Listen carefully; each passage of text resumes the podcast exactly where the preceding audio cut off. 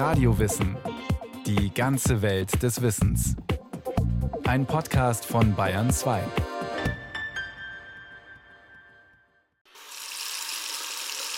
Was da gerade aus dem Wasserhahn fließt, ist so klar und frisch wie kaum etwas anderes. Gerade erst entstanden, könnte man denken. Gut drei Viertel des Leitungswassers wird aus Grundwasser gewonnen. Dieses ist teilweise uralt, aber dennoch sauber. Eine Ökosystemleistung, bei der viele kleine Organismen mitwirken. Das Grundwasser ist der größte, der älteste und bis hierhin stabilste Lebensraum, den es auf den Kontinenten gibt. Erforscht ist er allerdings kaum. Wenn ich neue Arten suche, dann brauche ich eigentlich nicht in die Tiefsee. Wenn ich neue Tierarten finden will, brauche ich nicht in den Regenwald. Kann ich natürlich machen, ist sehr spannend. Sondern ich gucke einfach, was ich unter unseren Füßen finde. Der Grundwasserökologe Hans-Jürgen Hahn beforscht seit Jahrzehnten den immer noch wenig bekannten Lebensraum. Bei uns ist es so, dass wir eigentlich regelmäßig neue Tierarten finden bei unseren Untersuchungen. Unbeschriebene Arten, die dann tatsächlich auch noch einer Beschreibung harren. Dass das Grundwasser noch so unbekannt ist, hängt auch mit dessen Unzugänglichkeit zusammen. Ich glaube, das wichtigste Merkmal ist, dass es da unten sehr eng ist. Grundwasser ist ein Wasser, das Lückenräume füllt. Lückenräume im Gestein, das können größere Klüfte sein, bis hin zu Höhlen. Meistens aber sind es kleinere Lücken in Sanden, in Kiesen, die mit Wasser gefüllt sind, oft bis hunderte Meter, oft auch manchmal auch tausende Meter unter der Erdoberfläche. Bis das Wasser unten angekommen ist, hat es also oft einen langen Weg hinter sich. Wasser fällt als Niederschlag, als Schnee auf die Landschaft. Und je nachdem, ob wir einen Waldboden haben, der sehr offen ist, ob wir einen verdichteten Ackerboden oder einen komplett versiegelten Stadtboden haben, versickert ein Teil des Grundwassers, bewegt sich mit der Erdanziehungskraft nach unten. Das geht über Monate, manchmal über Jahre, Jahrzehnte. Oft sogar haben, wir es mit Wasser zu tun, das dann seit Jahrtausenden im Untergrund lagert und sich dort unten noch bewegt.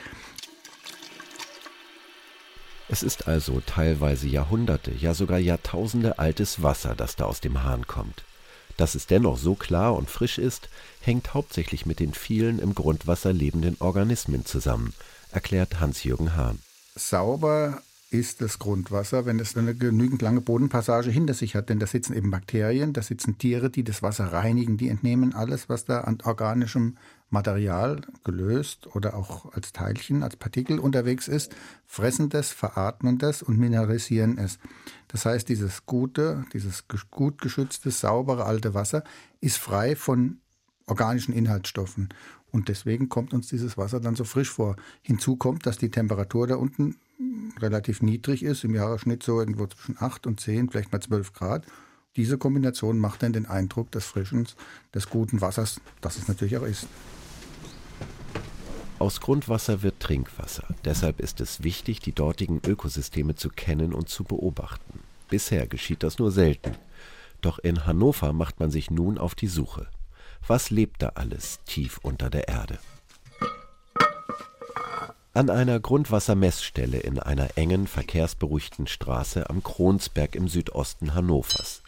Der Vermessungstechniker Dirk Schlösser, Mitarbeiter bei der Stadt Hannover im Bereich Umweltschutz, hat einen Hydrantendeckel zur Seite geschoben und steht nun mit einer Angel in der Hand an der Öffnung. Ein ungewöhnliches Bild. Er lässt die Angelschnur mit einer Sonde am Ende in die Tiefe hinab. Also das Piepsgeräusch sagt, dass wir im Wasser sind mit der Sonde.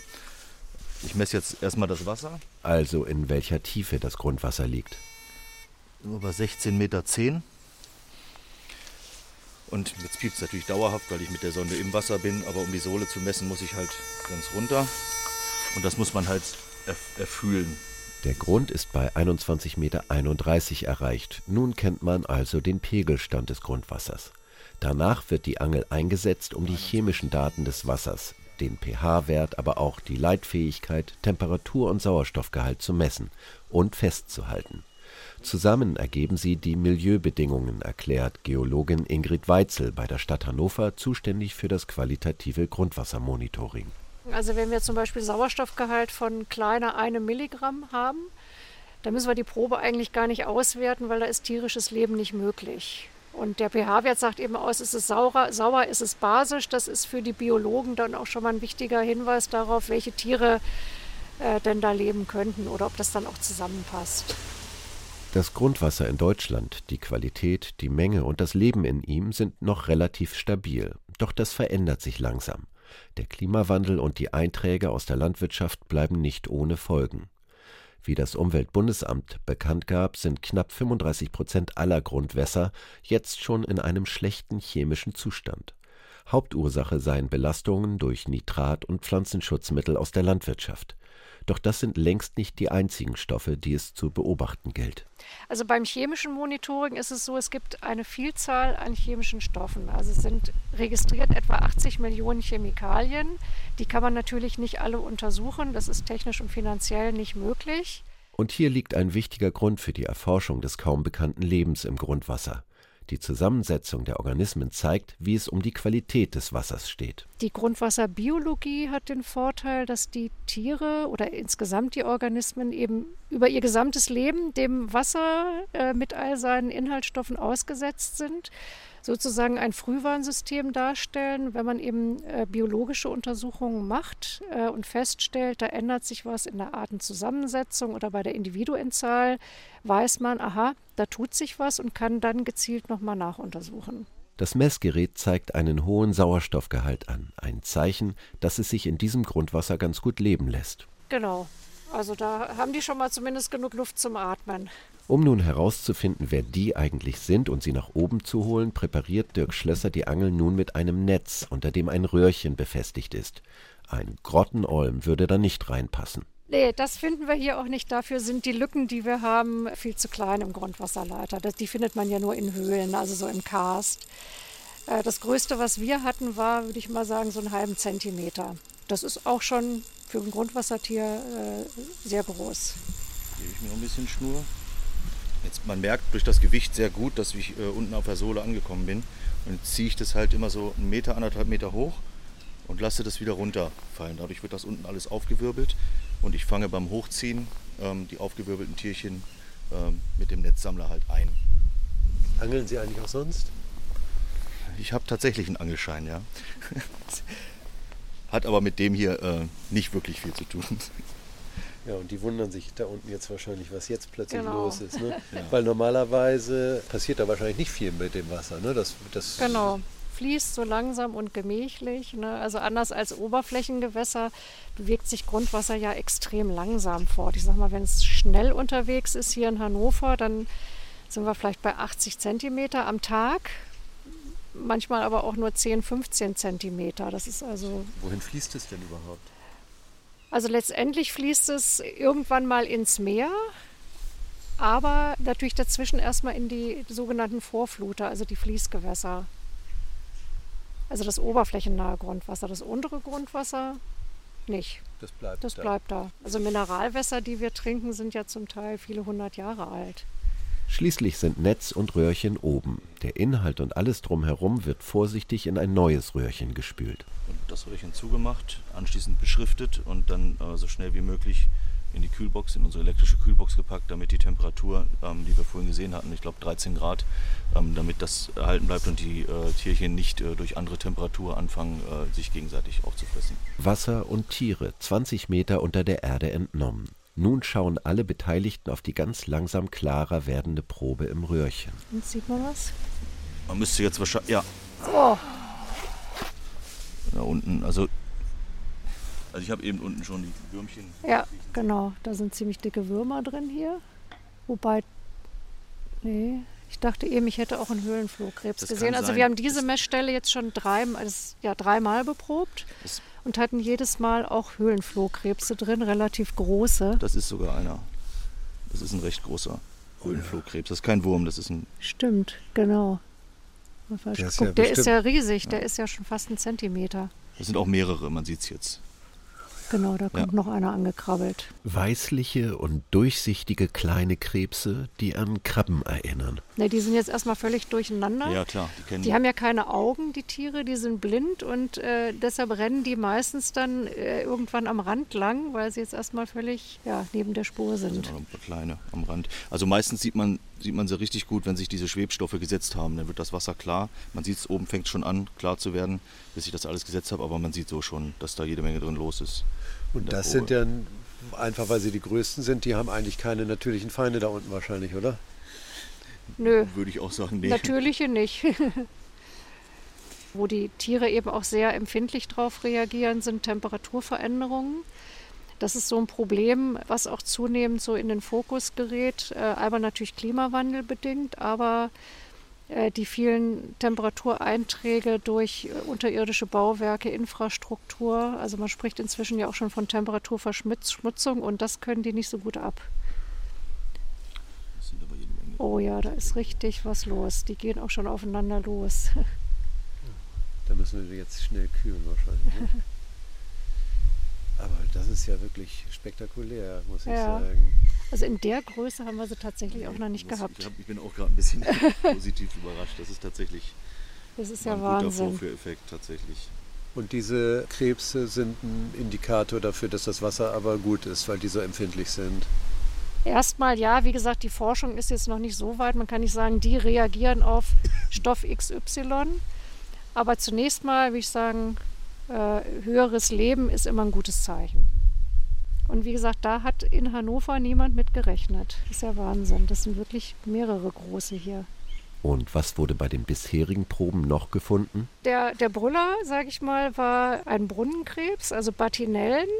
Das ist auch der Erstnachweis für den norddeutschen Raum, den wir hier in Hannover gefunden haben. Wir haben auch Höhlenflohkrebse gefunden, also Niphagus aquilex zum Beispiel, in relativ großen Individuenzahlen. Wir haben Grundwasserasseln gefunden, ähm, Hüpferlinge, Muschelkrebse, also hauptsächlich Krebstiere, also über, deutlich über 60 Prozent der Tiere gehören zu den Krebsen und daneben aber auch verschiedene Würmer zum Beispiel. Dass man in Hannover eigentlich nicht mit so viel Leben im Grundwasser gerechnet hat, hängt mit einem schon lange zurückliegenden Ereignis zusammen, der letzten Eiszeit.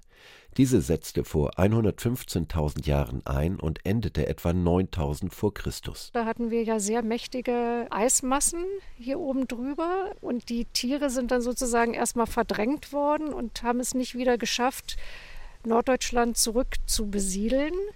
Ähm, wir haben aber eben gerade hier in Hannover auch noch so Ausläufer aus dem Mittelgebirge, die sich hier reinziehen, gerade hier am Kronsberg, wo wir stehen.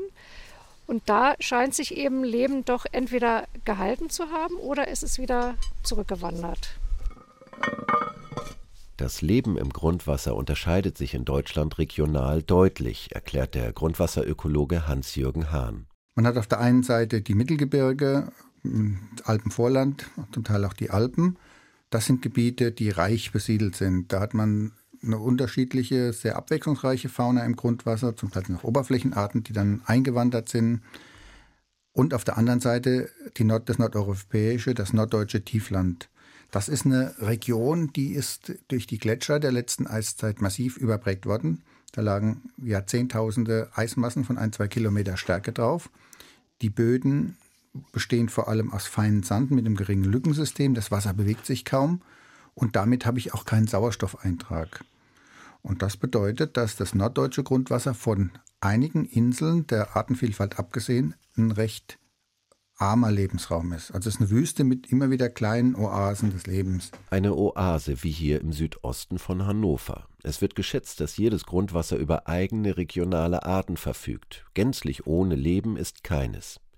Je größer die gewachsene Lebensvielfalt in den Grundwässern, umso schwerer scheinen es, pathogene, also krankmachende Keime und Bakterien zu haben. Das Grund- und das Leitungswasser unterscheiden sich dann nicht besonders voneinander.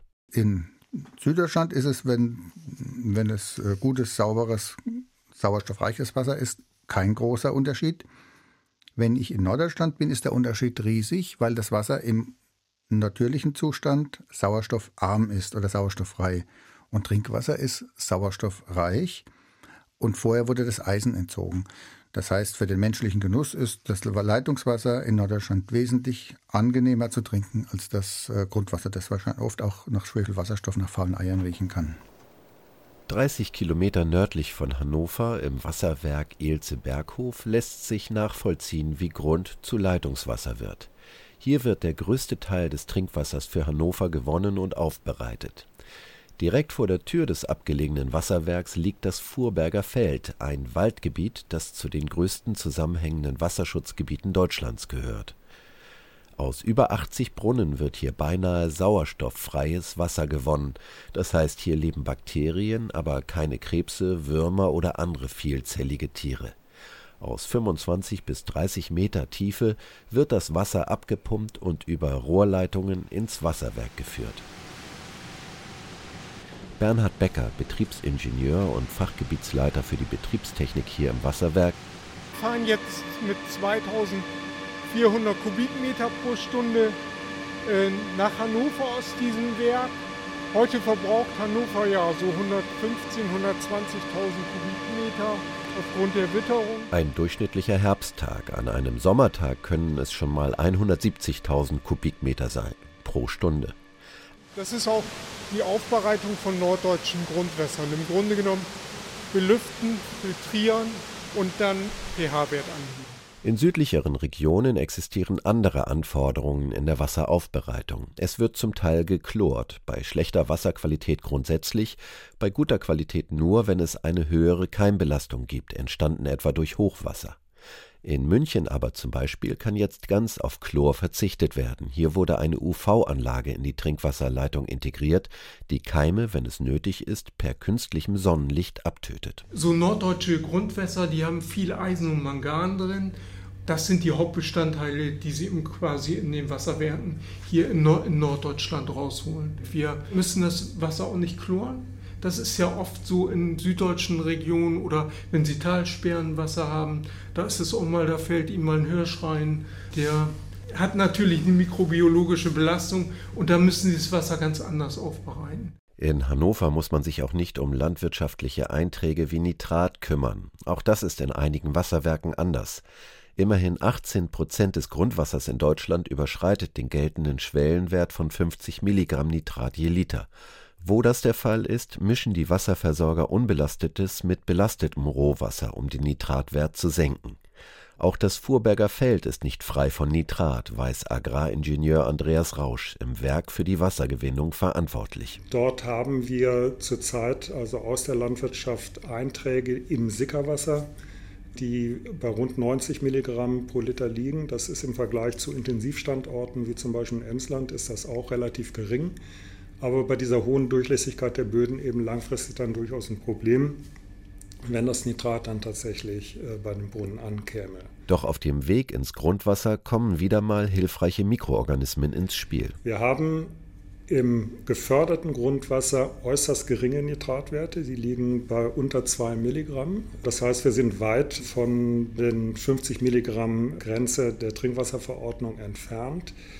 Das liegt daran, dass wir hier, und das sind die besonderen norddeutschen Verhältnisse, wir haben im Boden äh, sogenannte Denitrifizierungspotenziale. Das heißt, im Boden laufen relativ oberflächennah äh, Prozesse ab, dass Nitrat abgebaut wird. Die Bakterien im Waldboden wandeln das Nitrat und sorgen so dafür, dass Grundwasser unproblematisch zu Trinkwasser werden kann.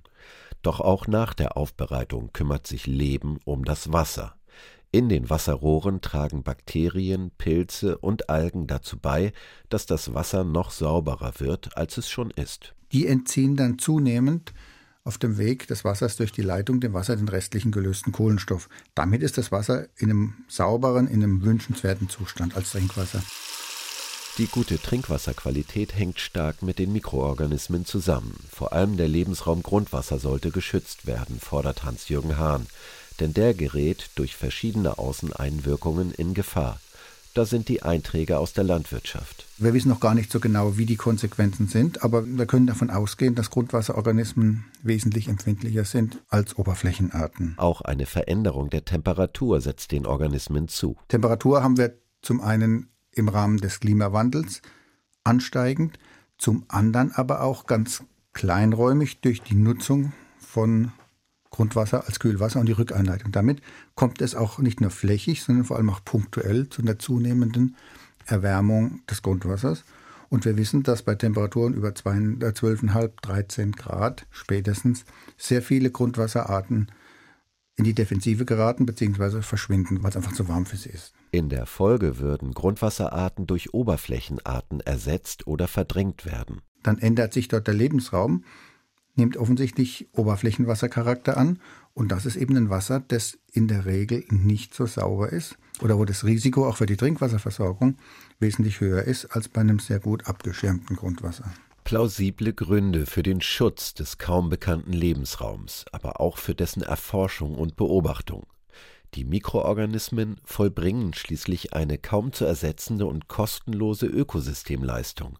Sie schaffen und bewahren unser Trinkwasser.